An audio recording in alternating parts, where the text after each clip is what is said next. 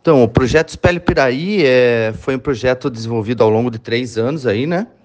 É, na área da Escarpa Devoniana, né? Em algumas áreas da região da Escarpa ali, que abrange os municípios de Piraí do Sul, Castro e Tibagi, tá? É, foram 17, é, 17, foram 19 expedições, tá? Totalizando 47 dias de trabalho em campo, mais de 270 quilômetros caminhado pelas equipes, né? É, várias áreas né, da geografia, geologia, mineralogia, biologia, microbiologia, turismo, arqueologia e comunicação. Tá?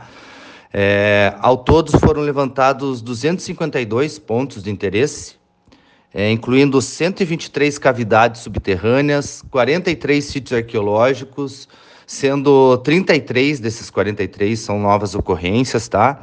E, e 86 pontos de interesse geológico.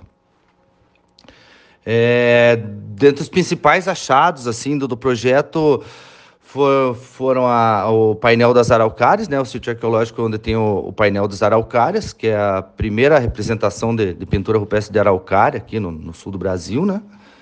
É, e também os maiores espeleotemas desenvolvidos em arenitos, que foi encontrado no abrigo da raridade, né? E daí várias feições cársticas, enfim, vários locais do ponto de interesse geológico, turístico, arqueológico, tá? Então foi um trabalho é, multidisciplinar, né? E envolveu bastantes instituições tal. E a gente, com esse seminário agora, a gente quer estar tá passando um pouco dos resultados para a comunidade, né?